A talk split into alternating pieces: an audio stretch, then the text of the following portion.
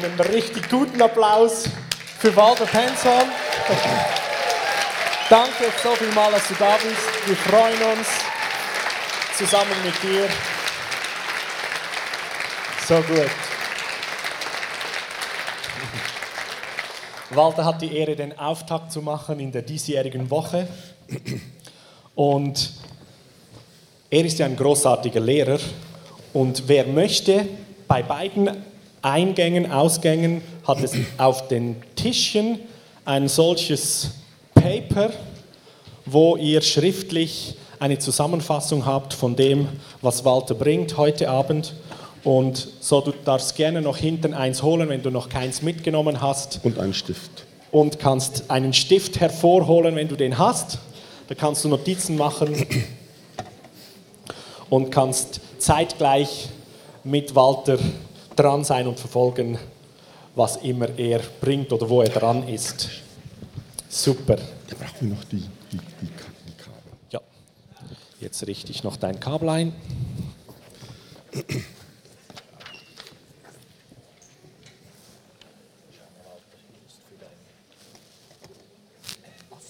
Oh ja, das ist super. Dankeschön. Ja, das ist okay.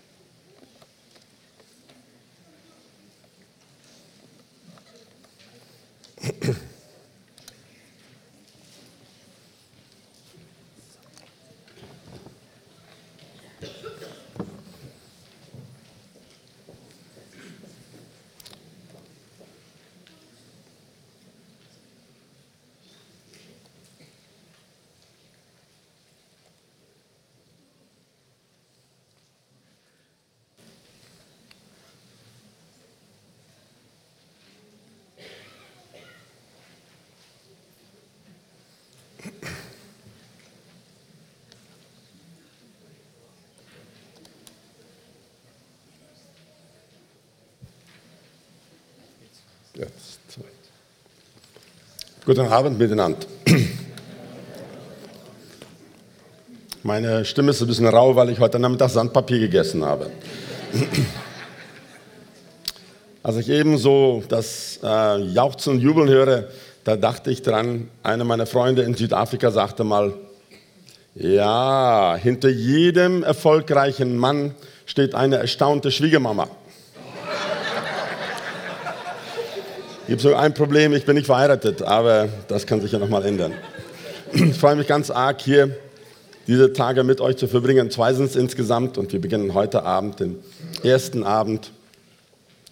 Und äh, das sind jetzt schon etliche Jahre, wo ich nicht dabei sein durfte hier äh, oder nicht, nicht mit beobachtet habe, nur aus der Ferne, was Gott hier bei euch tut.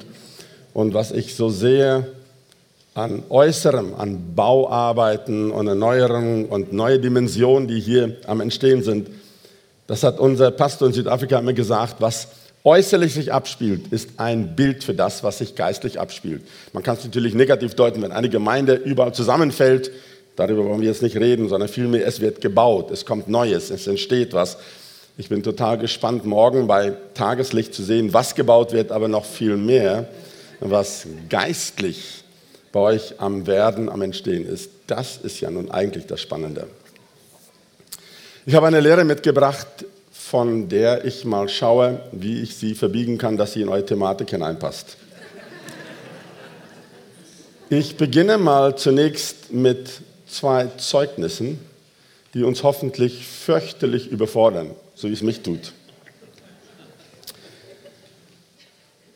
Seit ähm, bestimmt zwei Jahrzehnten oder mehr mache ich mir in intensiver Weise Gedanken und studiere die Bibel aus dieser Perspektive. Wie können wir mehr von Gottes Gegenwart, Präsenz hier unter uns erleben?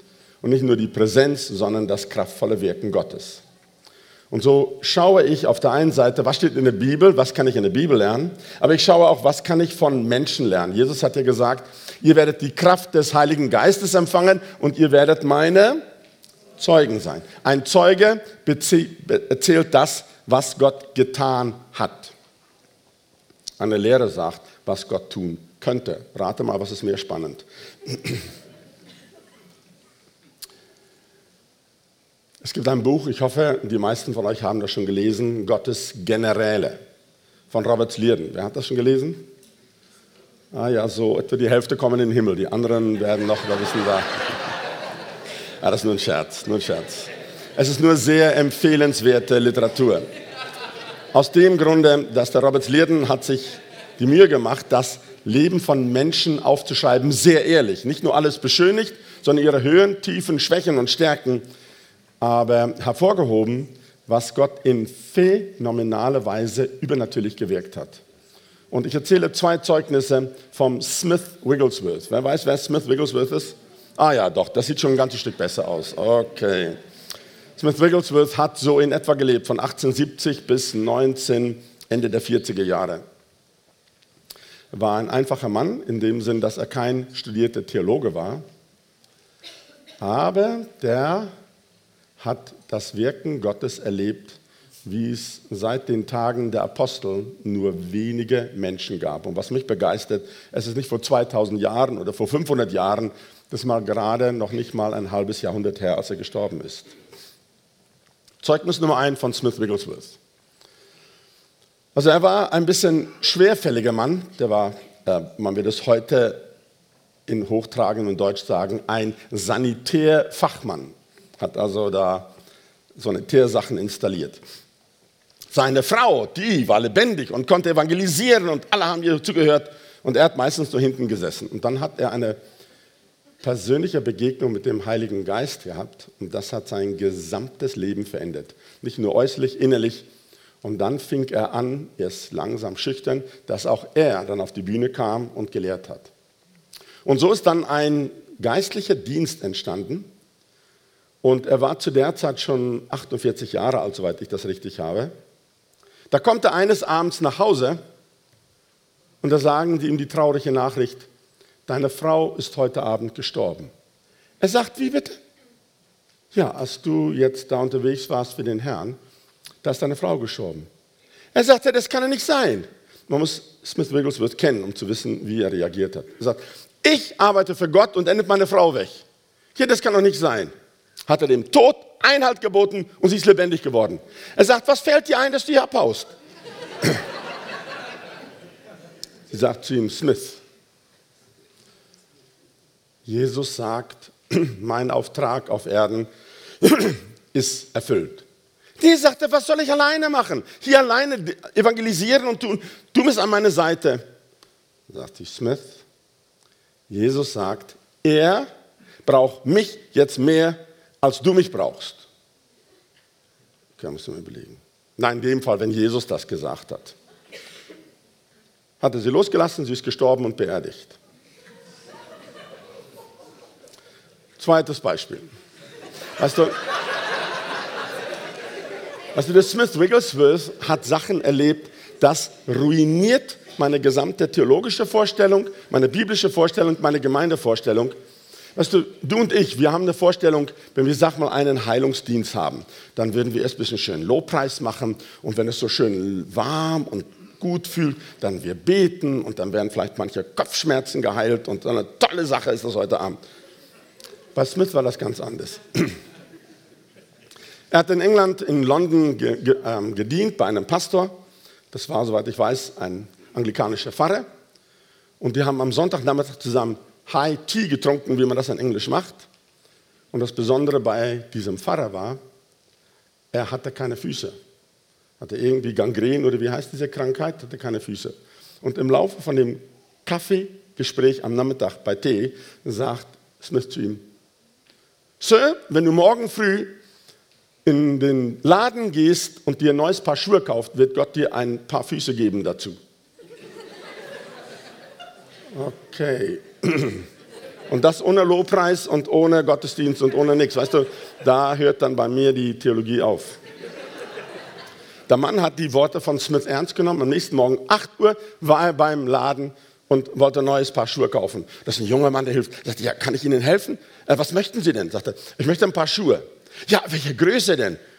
Oh, das ist ein bisschen schwierig. Er hat schon so lange keine Schuhe gekauft. Ähm, äh, 8,5, 8,5 englisches Maß, 8,5, ja. Und welche Farbe? Schwarz, so blank. Okay. Geht der junge Mann zum Regal, holt, sagte, würden diese okay sein? Ja, sagte, die sehen gut aus. Sagte, passen Sie doch mal an. Und als sie anpassen sagte, äh, zu, ähm, ja, er hatte nur Prothesen, der arme Mann. Er sagte, ähm, äh, es ist ihm so wahnsinnig peinlich, ähm, Sie haben sich wahrscheinlich in den Laden geirrt. Äh, wir sind hier kein orthopädischer Laden, wir sind ein ganz normaler Laden. Und dann sagt der Mann, das ist schon okay. Er sagt, aber ich kann Ihnen erklären, wenn Sie die Straße runtergehen, rechts und dann die dritte Ecke, dort ist ein ähm, orthopädischer Laden. Nein, sagt der, sagt der Pastor, ich bin, das ist okay, ich bin, ich bin hier am richtigen Platz. Nun, wann das genau war, weiß ich nicht. Aber Smith hat, ja, dieser Pastor, also auf dem Auftrag von Smith, hat diese Schuhe genommen und er ist mit einem neuen Paar Füße aus dem Laden rausgegangen.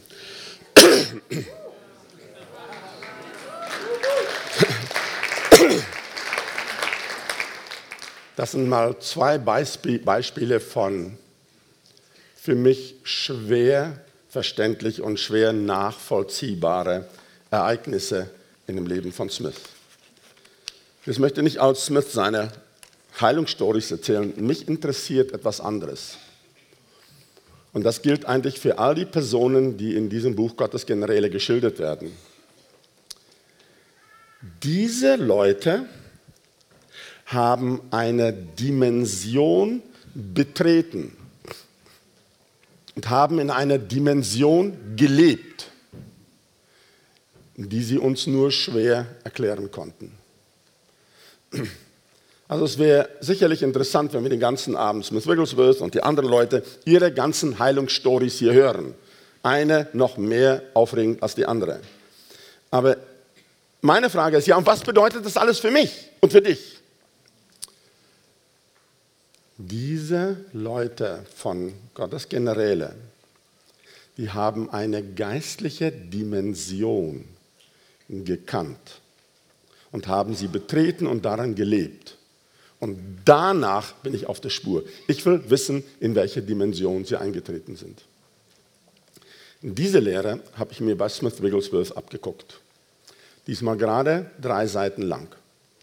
Als ich sie zum ersten Mal las, das ist das nun gerade wie ich innerlich gestrickt bin, bin ich sofort zu den Lexika und habe diese gleichen Verse in den Lexika nachgeschlagen. Alle sagen genau das Gegenteil, was Smith sagt. Okay, ich zeige euch genau, wo der Punkt dann kommt, wo das Gegenteil ist. Entweder die Bibelexegeten haben recht oder Smith hat recht. Und Smith ist ein einfacher Sanitärexperte und die anderen sind Theologieexperten. Der kleine Unterschied ist, Smith hat 14 Leute von den Toten auferweckt und die anderen keine. Das müsste uns zum Denken bringen. Die Lehre fängt heute Abend, möchte mal sagen, leider, etwas trocken an. Ich hoffe, dass die sehr heiß und lebendig endet.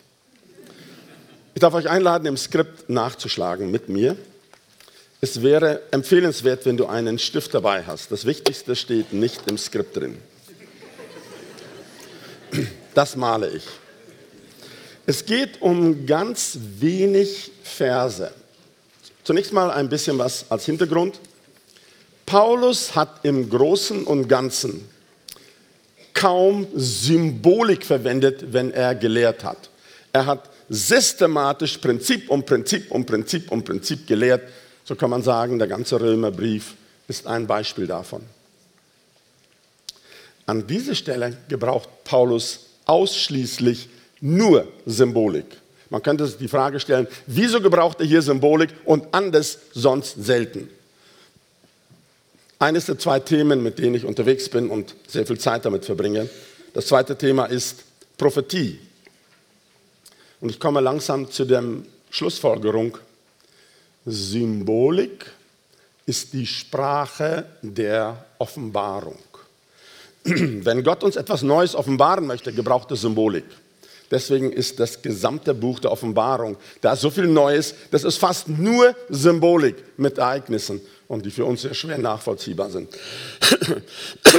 Entschuldigung. Ich möchte auch in Gottes Dimension eintreten mit meiner Stimme.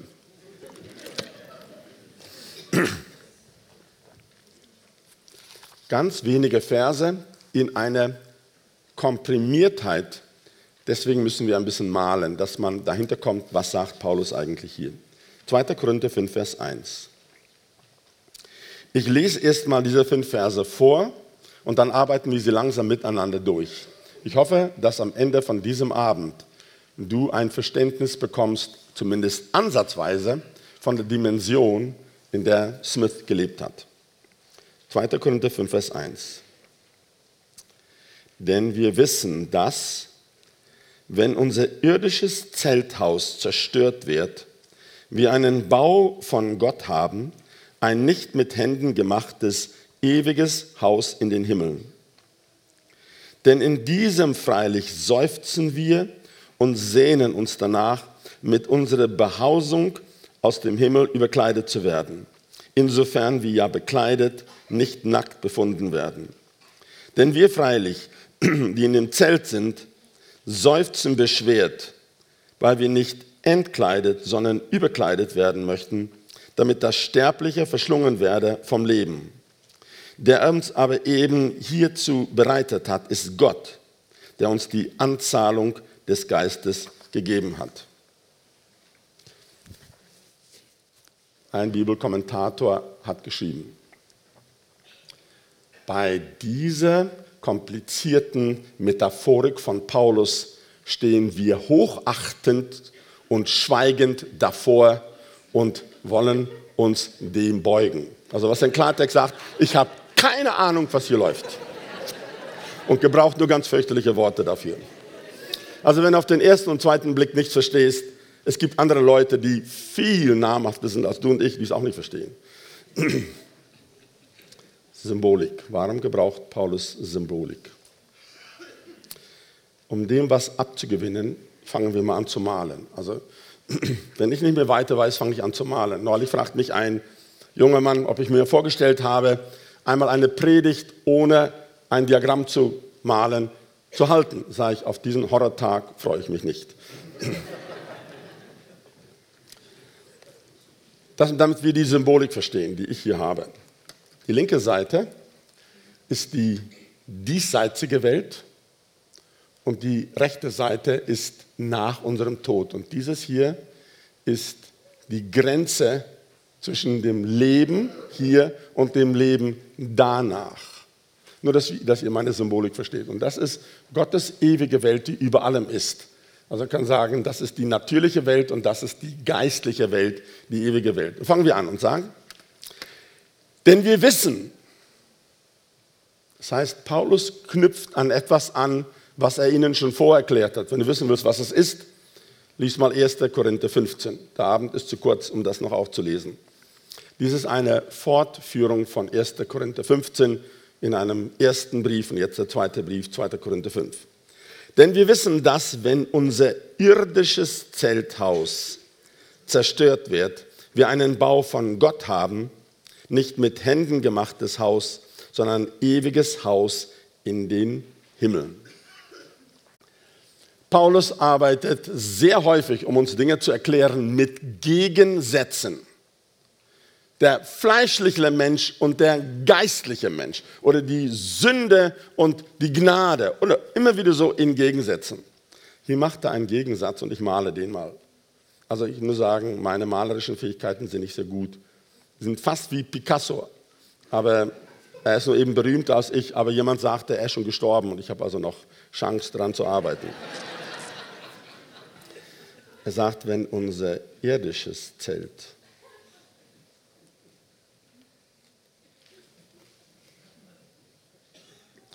wenn unser irdisches Zelt zerstört wird, haben wir ein Bau von Gott.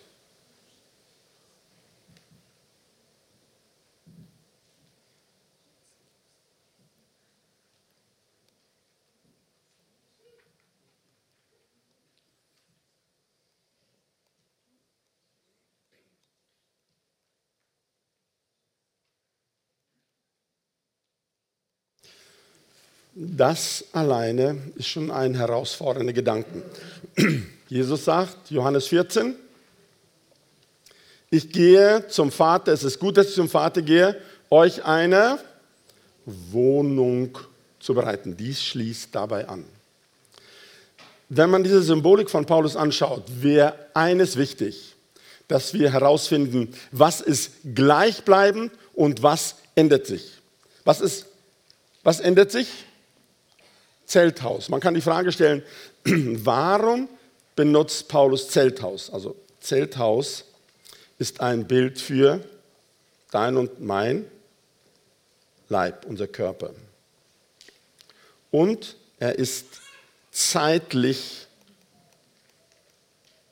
begrenzt. Jeder von uns wird den Tag erleben, wo dein Zelthaus abgebaut wird. Das ist ein Gedanke, der häufig auch von Petrus und von Paulus an anderen Stellen auch verwendet wird. Ich habe so ein bisschen was aufgeschrieben, im Skript kann man später nachlesen.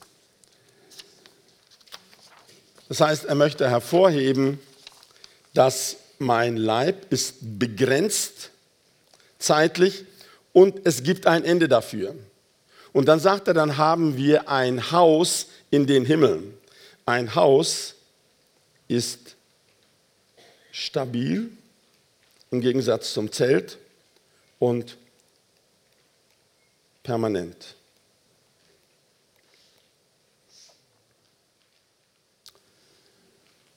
Es wäre für dich sicherlich die Mühe wert, darüber mal nachzudenken. Gott hat für dich und für mich bereits jetzt in der Ewigkeit ein Haus vorbereitet. Das ist der erste Gedanke. Gott hat ein Haus für mich. Und wenn mein Leib hier auf Erden an dem Ende angekommen ist, wenn Gott beschließt, wann mein Ende ist, dann ist bereits ein Haus für mich vorbereitet. Nochmal. Ich habe hier ein bisschen mehr geschrieben, das kann man alles nochmal nachlesen. Denn wir wissen, wenn unser irdisches Zelthaus zerstört, zerstört wird, wir einen Bau von Gott haben, nicht mit Händen gemacht, ein ewiges Haus. Es wird in der ganzen Ewigkeit nicht zerstört werden. Das ist bereits vorhanden. In dieser, so wie der Theologe gesagt hat, komplizierten Metaphorik von Paulus um das ein bisschen in den Griff zu bekommen, passen Vers 2 und Vers 4 passen zusammen. Ich lese mal, wir sind im Absatz 1.3 in dem Skript, 2. Korinther 5, Vers 2. Denn in diesem freilich seufzen wir und sehnen uns danach, mit unserer Behausung aus den Himmeln überkleidet zu werden. Denn wir freilich, die in dem Zelt sind, seufzen beschwert, weil wir nicht entkleidet, sondern überkleidet werden möchten, damit das Sterbliche verschlungen werde vom Leben.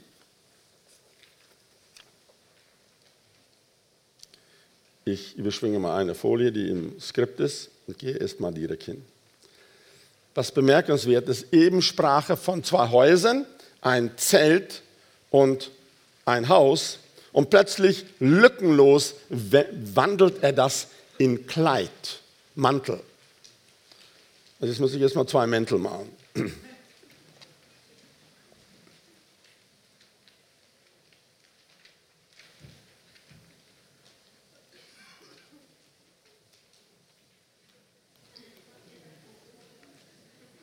Kragen braucht er auch noch. Ja, so.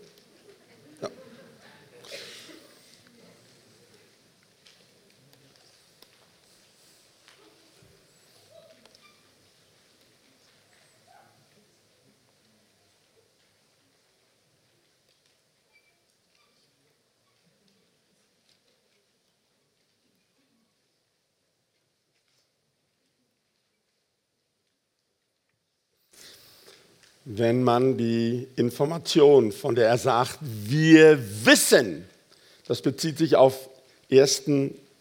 Korinther, er wechselt von Zelt nach Haus und sagt,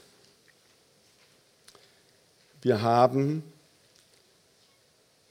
das könnte man hier hinzufügen, für uns ist ein Mantel der Herrlichkeit vorbereitet. Jetzt kann man sich die Frage stellen, und was die klugen Bibelexegeten sagen, wieso wechselt er von Haus nach Kleid oder nach Mantel? Ich mag Mantel lieber. Die Frauen müssen Kleider anziehen, aber ich möchte einen Mantel anziehen, deswegen ist der Grund. Aber die Frauen dürfen gerne ein schönes Hochzeitskleid vorstellen. Das Haus spricht von Stabilität, es soll ewig sein und das Kleid spricht davon, wie sagt man doch so in der Schweiz, also es gibt in der Schweiz solche schönen Begriffe, die kann man gar nicht in Schriftdeutsch übersetzen. Wenn ich ein Kleid anziehe oder einen Mantel, nöcher geht's nimmer. Okay? Das heißt etwas ganz Persönliches. Das Haus ist stabil und das Kleid ist ganz nöch. Das heißt, die zwei Dinge sind eigentlich das Gleiche.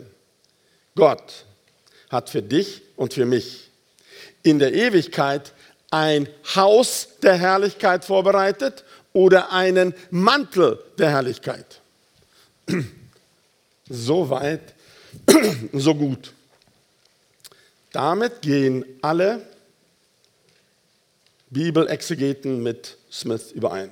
Also wir haben hier einen Mantel und der ist wieder mein irdischer Leib. So, das ist alles noch alles einfach. Jetzt kommt das Komplizierte. Also wenn ich gestorben bin, lege ich dieses Zelt ab, ich lege den Mantel ab und dann ist ein Mantel für mich oder ein Haus für mich vorbereitet. Das ist insofern keine aufregende Neuigkeit. Es ist nur ein bisschen anders formuliert, aber das wussten wir eigentlich die ganze Zeit, haben wir damit gerechnet. Wo die Sache jetzt interessant wird, und deswegen, also es ist ein bisschen schwierig, um das so spät nachts zu machen, aber ich möchte euch sagen, Smith hat diese Lehre aus dem Bauch gehalten. Und wenn ich mich mit den Theologen anlege, kann ich nicht aus dem Bauch arbeiten. Dann muss ich ganz sorgfältig arbeiten. Ich erkläre mal, deswegen wer nicht so großes Gefallen hier dran hat, ich kann nicht hier eine Lehre aus dem Bauch halten. Es, es, es klappt so nicht. Zwischen Deutsch und Griechisch gibt es eine gewisse Parallele. Neutestamentliches Griechisch. In Deutsch würde man einen Wortstamm haben, der sagt zum Beispiel geh. Dann kann man was vorne dran hängen und sagen hingehen, weggehen, hergehen oder sowas ähnliches. Das heißt, wir können vorne was dranhängen und dann können wir hinten was dranhängen. Und meistens ist das, was hinten dran hängt, sagt dann die Person.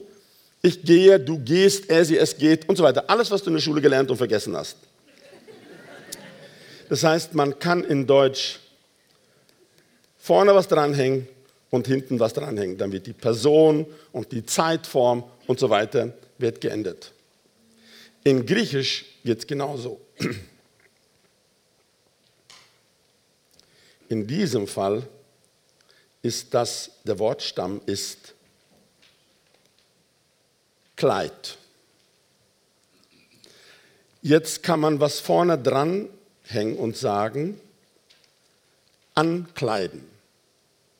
Und dann kann man, du ankleidest, er ankleidet, sie ankleiden oder sowas ähnliches, kann man noch hinten was dran hängen. Und was Paulus hier macht, ist etwas sehr Seltsames. Es kommt bei ihm fast nie vor. Er fügt nicht nur eine Präposition vorne dran, er fügt eine zweite dran. Und das müssen wir wissen. Darum dieser kleine Griechischunterricht. Und was er vorne drüber, vorne, vorne dran hängt, kann man in Deutsch übertragen als drüber. Das ist ziemlich wichtig.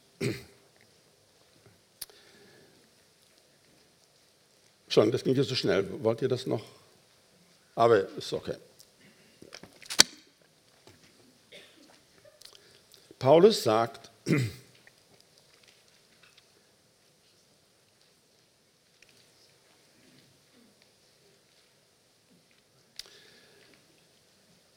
Schau, hier fängt es an, deswegen müssen wir millimetermäßig arbeiten. Ich, ich lehre nicht aus dem Bauch heraus, ich lehre von sprachlichen Prinzipien.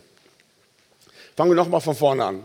Wenn ich diesen Mantel ablege oder das Zelt ablege, das ist mein irdischer Tod, dann ist für mich ein Mantel der Herrlichkeit in der Ewigkeit vorbereitet. Und dann werde ich neu angekleidet. Das würde heißen, ankleiden. Also wenn es nur um meinen Tod ging, dann würde man hier unten schreiben, ankleiden.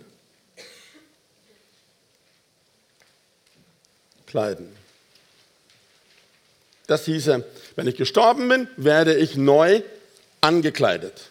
Ja, aber das sagt Paulus nun eben nicht. Und da wird die Sache jetzt interessant. Wir lesen nochmal Absatz 1.3 ganz sorgfältig. Denn in diesem freilich seufzen wir und sehnen uns danach, mit unserer Behausung aus den Himmeln überkleidet zu werden. Denn wir freilich, die in dem Zelt sind, seufzen beschwert das solltest du jetzt mal ganz langsam lesen. Seufzen beschwert. Wozu? Weil wir nicht entkleidet werden. Was ist entkleiden? Ich schreibe es mal in schwarz hier hin. Entkleiden ist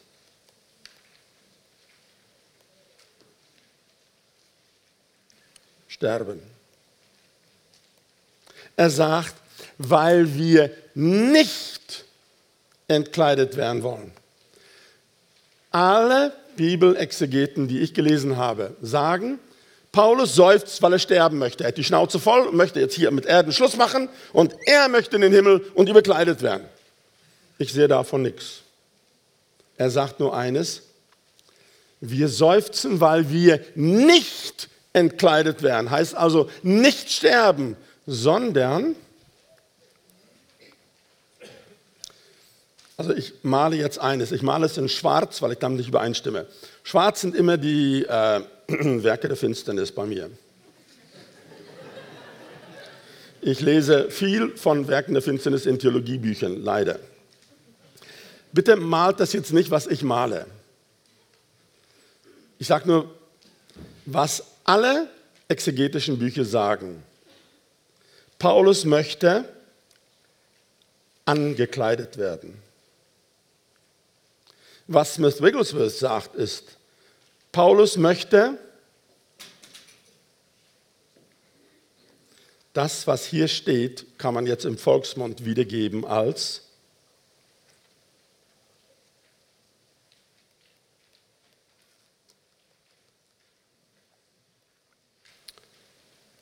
über, drüber ankleiden. Das ist, was dort in Pauluses in Pauluses zweimal in den Versen steht. Er sagt, über, drüber ankleiden. Wie machen wir das? Alle Bibelkommentare sagen, Paulus will sterben und mit seinem Mantel der Herrlichkeit überkleidet werden. Was sagt Smith Wigglesworth? Der Fall geht so rum. Smith Wigglesworth ist der Einzige, der das sagt, außer Paulus sagt es auch. Es gibt also ein kleines Problem.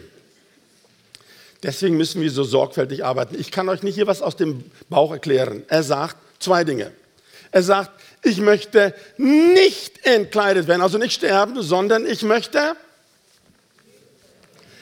über, drüber kleidet werden.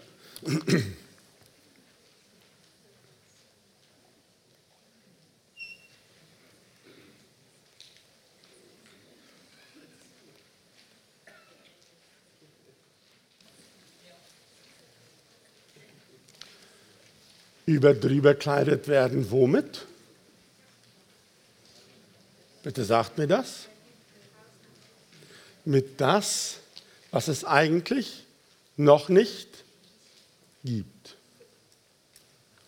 Ist du, dieses ist die Domäne der, das ist hier der Bereich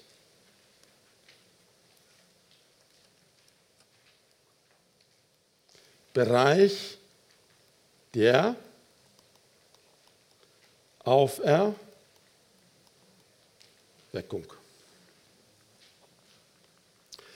Paulus rechnet damit, dass wir in der Gegenwart Dinge erleben können, die wir eigentlich noch nicht erleben können. Könnt ihr verstehen? Dass ich in der Gegenwart und nichts davon, ich habe Sehnsucht zu sterben, ich lese nichts von Sehnsucht. Während ich in diesem Zelthaus bin, möchte ich mit dem, was es in Ewigkeit eigentlich erst gibt, über, drüber angekleidet werden und nicht entkleidet werden.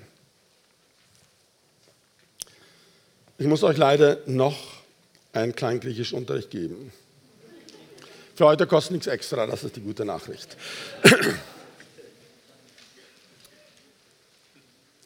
Also wenn du die griechischen Einzelheiten vergisst, mach nichts. Ich sage das nur deswegen, wenn man ganz sorgfältig arbeitet, gibt es keine Widersprüche bei Paulus. Die Widersprüche sind in den Köpfen der, was weiß ich, klugen Leute, aber nicht bei Paulus. Ich erkläre das mal kurz. Im Deutschen wie im Griechischen gibt es aktiv und passiv. Ich wasche mich ist aktiv. Ich werde gewaschen ist passiv. Ja, das ist ja noch relativ harmlos. Aber wenn ich sage,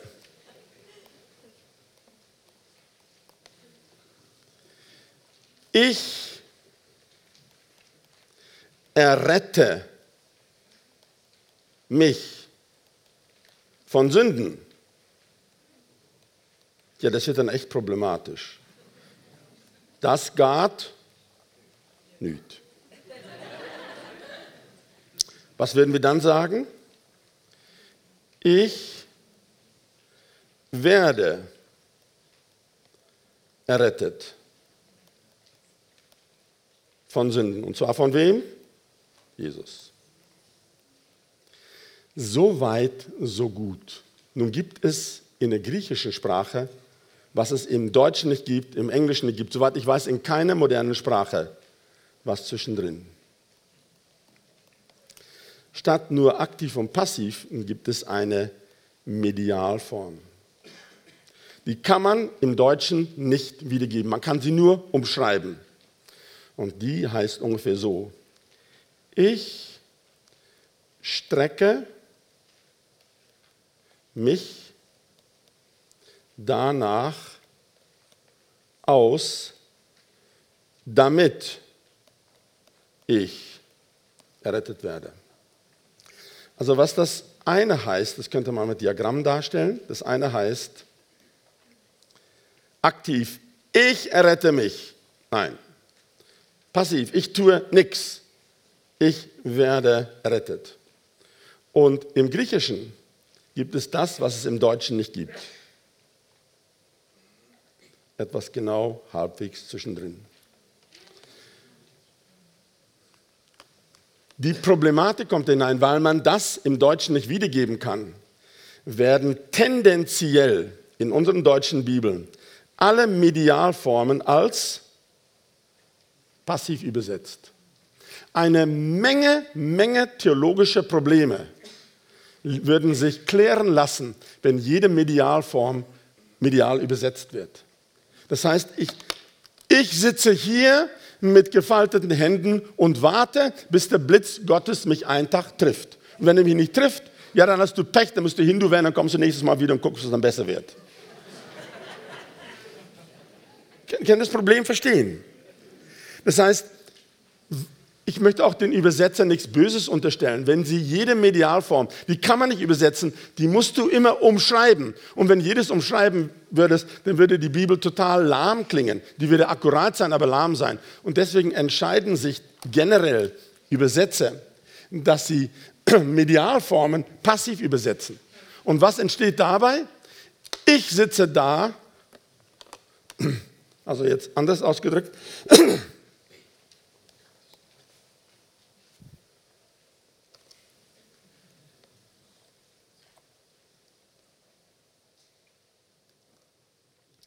Links, rechts heißt, ich tue nichts. Links heißt, ich tue euch. Und hier, das tut Jesus und das tue ich. Es gibt ganz, ganz viele wichtige Aussagen in der Bibel, die alle in Medialform sind. Das heißt, ich strecke mich danach aus und ich rufe und rufe und rufe, aber ich weiß, ich kann mich nicht retten, nur Jesus kann mich retten. Und das führt dazu, dass sagen wir, aber es steht so in der Bibel. Ja, es steht in deiner Bibel, aber es steht nicht in Paulus' Bibel so. Versteht ihr das Problem? Jetzt, warum habe ich uns dieses erklärt, damit ich uns schikaniere? Nein, zwei Dinge. Das erste ist, dieses Überkleiden findet wann statt? Das ist ziemlich wichtig, dass du das heute Abend mitbekommst. Wann findet dieses Überkleiden statt? Die Theologen sagen, oder die Bibelexegeten sagen, in der Ewigkeit. Ja, das stimmt, es wird auch da sein. Aber was sagt Paulus? Dieses Überkleiden kann man erleben in der Gegenwart. Es ist für die Gegenwart. Natürlich, selbstverständlich, da haben die Theologen alle recht. Es ist für die Ewigkeit auch, wenn mein ewiges Zelt oder mein Haus für mich bereitet ist. Und wenn ich mal hier sterbe, dann werde ich überkleidet werden mit einem Herrlichkeitsmantel. Ohne Frage. Wie sieht der Herrlichkeitsmantel aus? Keine Trickfrage. Hast du dir mal Gedanken gemacht? Was geschah nach Jesu Auferweckung? Haben die Jünger ihn erkannt? Ja, alle. Und was geschah noch nach seiner Auferweckung? Er konnte vor ihren Augen verschwinden. Er konnte, wenn du so willst, durch Mauern und Türen gehen. Das heißt, sein neuer Leib war nicht mehr gebunden an die physikalischen Gesetze. Aber der war nicht so verändert, dass sie nicht gewusst haben, es ist Jesus. Sie wussten, alles ist Jesus. Wer waren bei Jesus auf dem Berg der Verklärung? Mose und Elia. Die waren auch nach ihrem Tod sie waren offensichtlich noch wieder erkennbar. Die waren also nicht ein fliegender Geist oder Hauch oder was da, sondern die waren so klar, dass man sie erkennen konnte. Und das gleiche mit Jesus auch. Das war nicht ein Hauch, der so hin und her, sondern Jesus war da. Der hat sogar gesagt, fühlt meine Seite und hat mir den Fisch gegessen. Also es sind ziemlich herausfordernde Sachen, was alles mit unserem Leib der Herrlichkeit passieren kann. Erste wichtige Gedanke für heute ist, Paulus schreibt, die Überkleidung kann in der Gegenwart stattfinden. Ich danke euch für eure Begeisterung.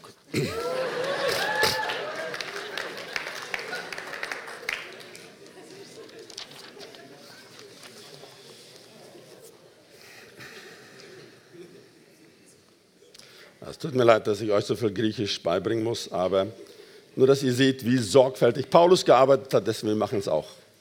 Einen letzten Gedankengang und dann tun wir es in die Praxis umsetzen. So, was haben wir in der Gegenwart?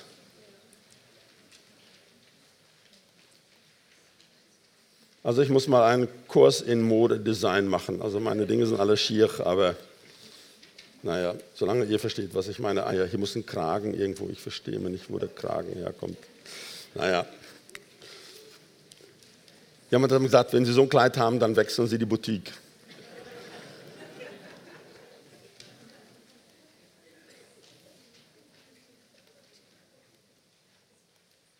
Hinterher gucken wir dann, wer hat die schönsten Kleider gemalt. Oh, da sind sicher ganze Stück.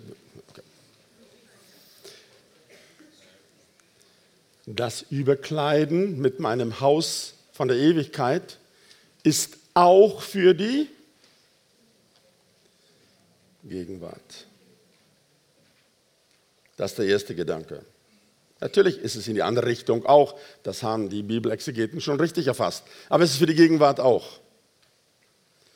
Und das Zweite ist, wie geschieht das Überkleiden?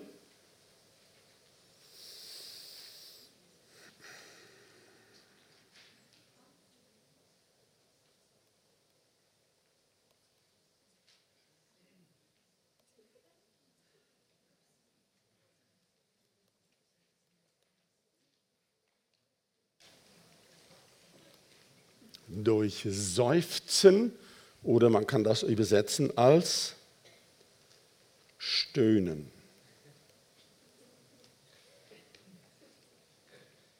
Es ist nicht zum Lachen, das ist eine wirklich ernste Sache. Das Wort Seufzen, ich mache euch nicht noch einen weiteren griechischen Auftrag hier, das steht im Skript, kann man nachlesen.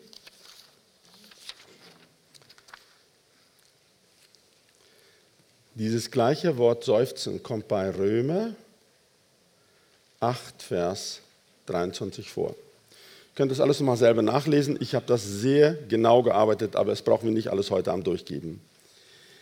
Römer 8, Vers 23 sagt, nicht allein aber sie, sondern auch wir selbst, die wir die Erstlingsgabe des Geistes haben, seufzen in uns selbst und erwarten die Sohnschaft, die Erlösung unseres Leibes.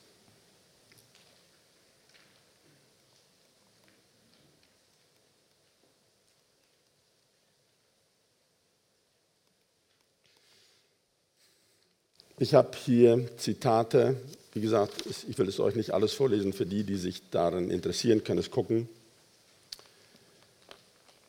Sehr seriöse Bibelkundige, die von dem Griechisch viel, viel, viel mehr verstehen, als was ich verstehe.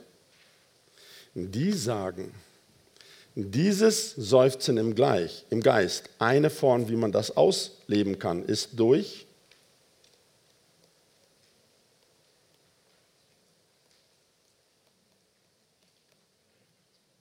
Sprachengebet.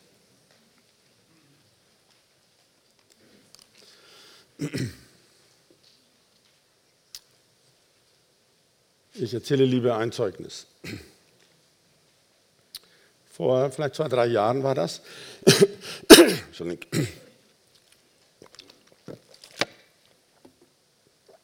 Das war genau die Zeit, als ich diese Lehre von Smith Wigglesworth mir angeschaut hatte und alles millimetermäßig überprüft hatte und unabhängig von dem, was die Bibelexegeten sagen, das verstanden habe, ich soll über, drüber kleidet werden. Mit dem, wo ich jetzt angekleidet bin, soll ich weiter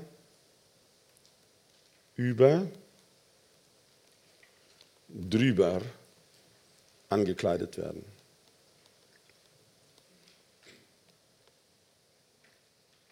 während ich hier in der Gegenwart lebe. Ich war in eine Gemeinde eingeladen.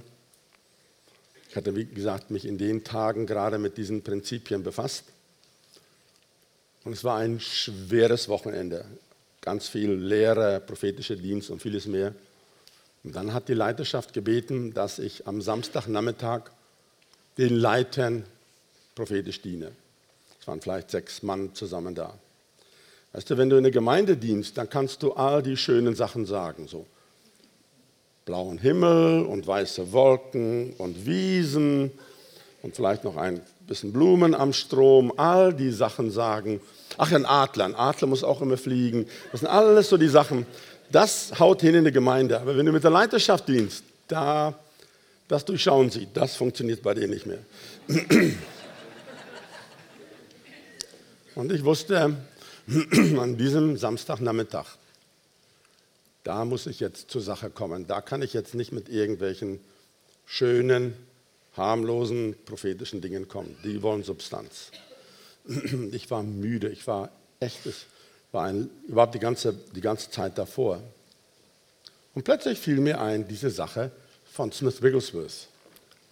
Siehst du, in der Ewigkeit wird es keine Tränen geben, keine Krankheit, keine Schwachheit, kein Nix. Das ist alles hier.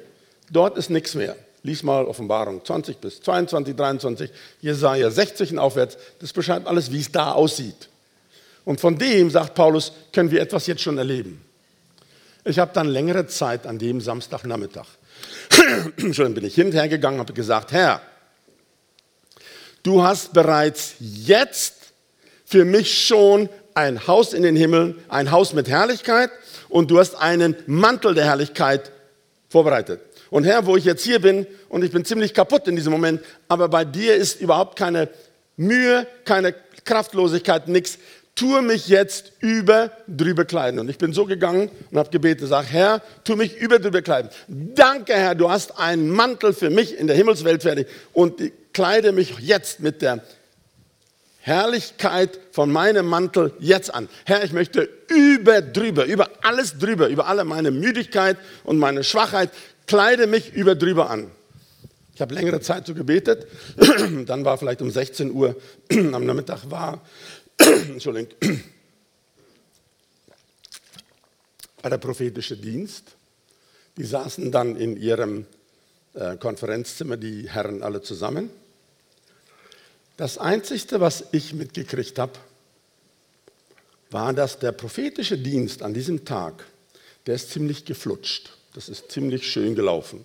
Ich habe da Sachen gesagt, die ich normalerweise nie sagen würde und schon gar nicht bei der Leiterschaft weil die durchschauen mich ja eh. Etwa einen Monat später ist der Pastor dann, ich weiß nicht, wo er mich wieder getroffen, irgendwie bei einem anderen Treffen, da sagte er zu mir, diese Nachmittag, diese Samstagnachmittag, das ist ein sehr denkenswerter Nachmittag. Dachte ich, ja, die Eindrücke waren eigentlich ganz gut. Aber was auch nur zeigt, Gott ist gut. Nein, sagte er. Als du, Walter, zur Tür hineinkamst, haben die alle angefangen zu vibrieren unter der Kraft Gottes. Der Einzige, der es nicht gemerkt hat, war ich. Ich habe eine Atmosphäre mitgebracht, die mir nicht bewusst war.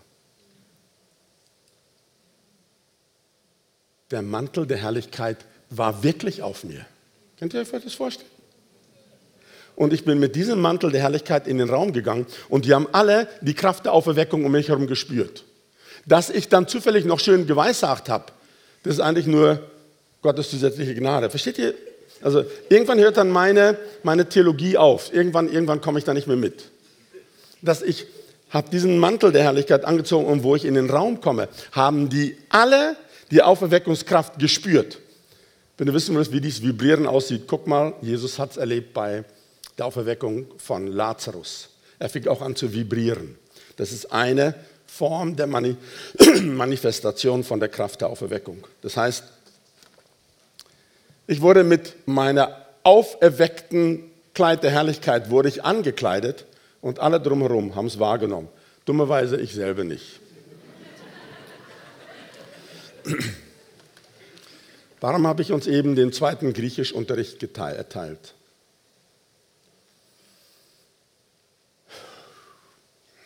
Lieber Heiland, bitte hilf, dass ich das jetzt schön sage.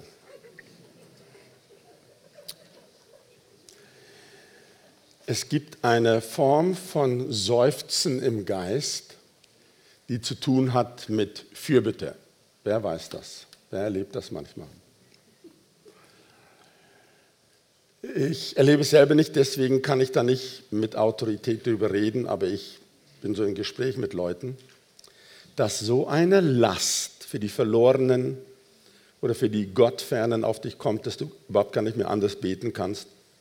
Irgendwann wird es nur noch ein Stöhnen. Und ich habe es hier im Skript auch aufgeschrieben. Paulus hat so für die Galater in Fürbitte gebetet. Jetzt möchte ich ganz vorsichtig sagen, so ein Stöhnen im Geist in Fürbitte, könnte man sagen, etwas kommt über mich.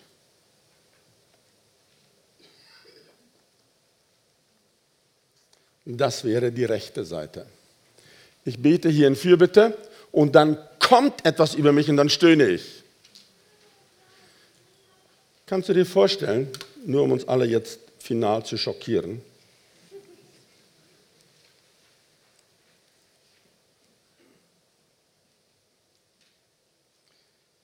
dieses Seufzen. Paulus sagt, ich seufze, damit ich überkleidet werde. Dieses Seufzen für das Überkleiden steht in Medialform. Was bedeutet das nach deinen neuesten griechischen Erkenntnissen? Ich strecke mich danach aus, damit ich überkleidet werde. Es ist nicht so, ich tue nichts und eines Tages trifft mich Gottes Blitz. Könnt ihr euch das vorstellen?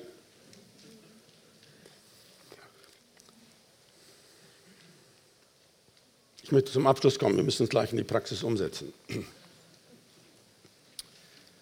Mein letztes Zeugnis und dann lese ich noch ein Zeugnis vor. Vor mehr als zwei Jahrzehnten, vielleicht sogar drei, habe ich gemerkt, wenn ich längere Zeit in Sprachen bete, nach einer Weile kippt die Sprache, dann kommt eine neue. Und wenn ich da drin bleibe, dann noch, noch eine Weile kippt die Sprache nochmal. Also ich bin so froh, weil im Stuttgarter Raum die Leute, mit denen ich da unterwegs bin, da muss ich immer die ziemlich lange vorbereiten auf solche Sachen. Ich weiß nicht, ob ich euch überfordere mit diesen Aussagen. Und mir ist dann aufgefallen, nach einer Weile, wenn ich dranbleibe ohne dass ich was tue, kippt die Sprache nochmal und dann kommt ein seufzendes, flehendes Beten in Sprachen. Und das Einzige, was ich kapiert habe, da war ich nun wirklich ahnungslos und wusste nichts von nichts. Wenn ich so bete, dann ändern sich alle meine Umstände. Heute verstehe ich das, dass diese Form von Seufzen im Geist oder Stöhnen im Geist eine intensive Form von Gebet ist. Nicht unbedingt für Fürbitte, sondern es ist diese Form von Seufzen im Geist, damit etwas aus der Ewigkeit mich hier in der Gegenwart berührt. Und nicht ich tue nichts, sondern ich strecke mich danach aus. Darum musste ich euch den griechischen ähm, Kurs, Exkurs da geben, tut mir leid. Sonst würde ich sagen, also ich höre Leute, die haben so ein Fürbittegebet. Weißt du, ich habe nicht so ein Fürbittegebet. Ich tue mal heute Abend nichts. Ähm, vielleicht trifft Gottes Blitz mich irgendwann mal, aber ich tue eben nichts. Das wäre passiv. Nein, ich strecke mich danach aus und sage, Herr, hier, ich brauche meinen Mantel, hier in der Gegenwart. Wie Gott es dann tut. Ich kann den Mantel nicht machen. Ich kann mich danach ausstrecken und dann wird Gott darauf reagieren. Aber ich muss mich danach, oder ich darf mich danach ausstrecken. In dem Buch von Gottes Generäle, der Mann, der von vielen gesehen wird als der Auslöser für die gesamte Pfingstbewegung. Das ist Evan Roberts. Wer hat was von Evan Roberts gehört? Hat in Wales gelebt, unter echt schwierigen Umständen. Er musste aus der Schule raus, ich weiß nicht, mit sechs, sieben, acht Jahren, um in den ähm, Steinkohlenminen zu arbeiten. Und in dieser Zeit hat er angefangen, für Erweckung zu beten. Und wo er hinkam, hat er gebetet und gebetet und die Leute motiviert. Und dann ist diese Wales-Erweckung entstanden. Und die Wales-Erweckung hat die Leute in Azusa Street angefeuert. Und die haben auch so gebetet. Und in Azusa Street, kann man sagen, war der Anfang der modernen Entschuldigung, Pfingstbewegung. Der, der Evan Roberts, der, sie waren so arm, dass er und sein Bruder im gleichen Bett schlafen mussten. Sie hatten, sie hatten nichts. Und sein Bruder hat uns dies berichtet.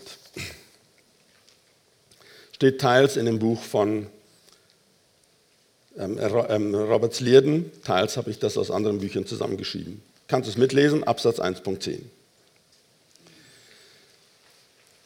Damals ahnten nur wenige Menschen, welche Macht das Gebet hat. Die meisten gingen aus moralischem Pflichtbewusstsein und keinesfalls wegen geistlicher Hingabe in die Kirche. Hat sich wohl nicht viel geändert seit vor 150 Jahren. Doch nicht so Evan. Sein unbändiger Hunger nach Gott drängte ihn, inbrünstig zu beten und sich der Fürbitte hinzugeben. Manche berichten hinter vorgehaltener Hand. Sie hätten ihn in, das ist alles wortwörtlich, kann man nachlesen, Robert Lierden, Seite 81.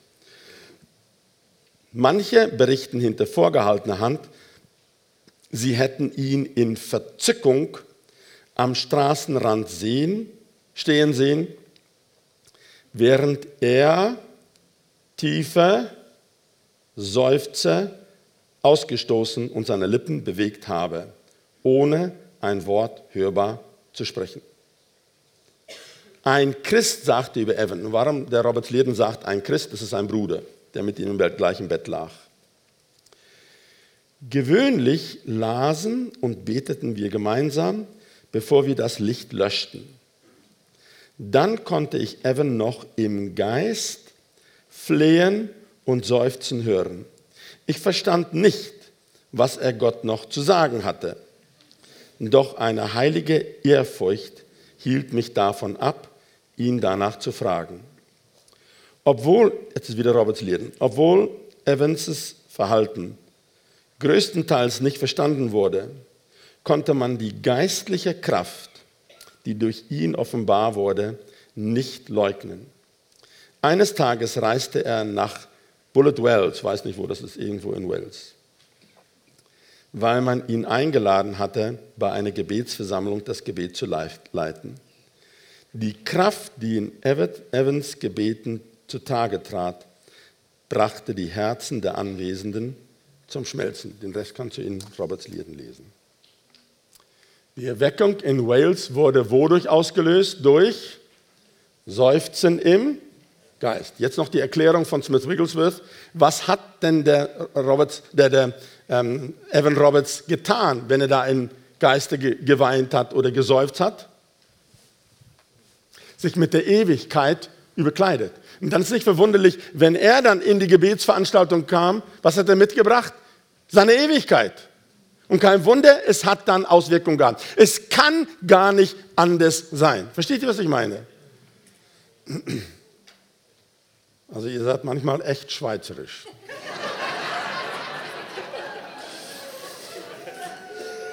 Was soll ich noch machen? Ich bin so wahnsinnig gerne in der Schweiz und ich achte einfach die Höflichkeit und die Zuvorkommenheit, aber heute kannst du die ein bisschen in den Hintergrund legen.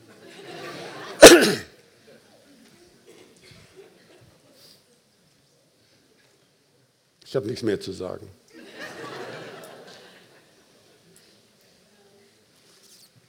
Ich möchte hier ein geistliches Erbe zurücklassen. Ich möchte hier keine kluge Predigt zurücklassen. Lies bitte das Skript durch. Es würde mich freuen. Nicht um meine Selbstwillen, sondern um deine Selbstwillen. Wenn ganz viele in diese Ewigkeitsdimension eintreten können. Es geht nicht um die Worte, die wir machen. Smith hat in einer Dimension gelebt, in der Gliedmaßen nachgewachsen sind, in der Tote auferweckt sind. Er war komplett die ganze Zeit in dieser Dimension. Und ich bin der Überzeugung, dass diese Lehre von ihm ist eines von den Erklärungen, ist nicht die einzigste, da müssen noch mehr sein. die ihm geholfen haben, dass er eintreten konnte in die Ewigkeit. Und dort gibt es keine Probleme. Und dass er die Ewigkeit mit in seinen Alltag hineinnehmen konnte. Und wo er hinkam, gab es phänomenale Heilung, Totenauferweckung und wie gesagt, es schon Gliedmaßen, die nachwachsen, die so gar nicht stattfanden, wie es bei dir und mir, nämlich mit schwerer Arbeit oder ganz viel inneres Vorbereiten. Smith hat in einer Dimension gelebt. Eine Dimension, in der er umgeben war von der Ewigkeit. Kannst du dir vorstellen? Okay, das wäre jetzt ein toller Moment gewesen zu klatschen. So. Ich möchte unseren tollen Keyboard-Spieler herholen. Möchtest du nach vorne kommen? Wo ist er? Überhaupt, die Musik war so phänomenös heute.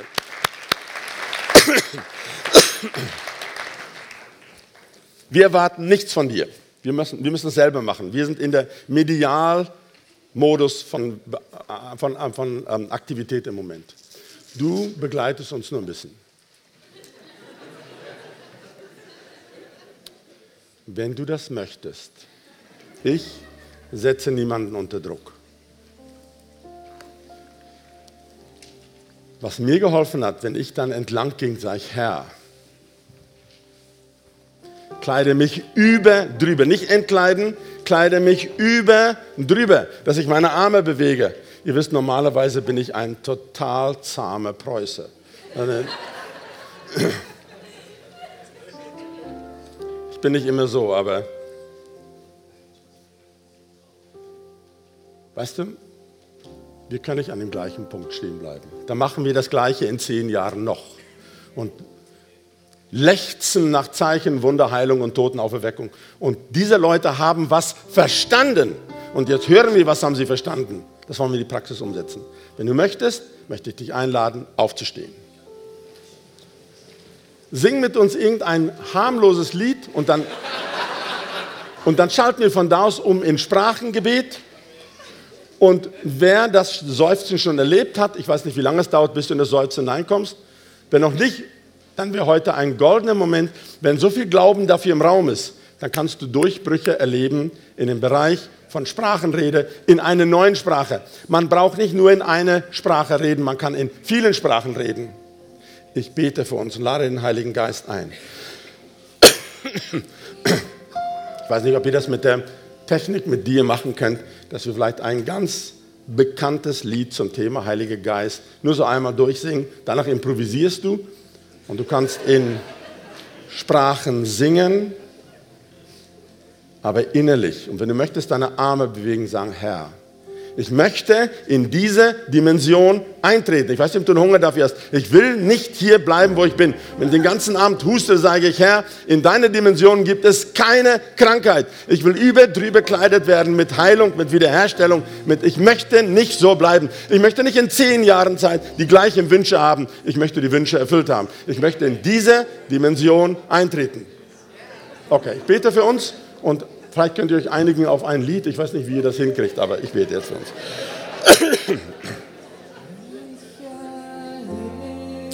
Vater, ich danke dir, dass du gesagt hast in deinem Wort, du wirst den Heiligen Geist, den Tröster senden.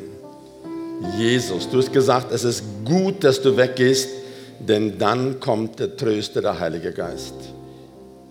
Heiliger Geist, danke, dass du in diesem Haus einen hohen Stellenwert hast, dass du willkommen bist in diesem Haus.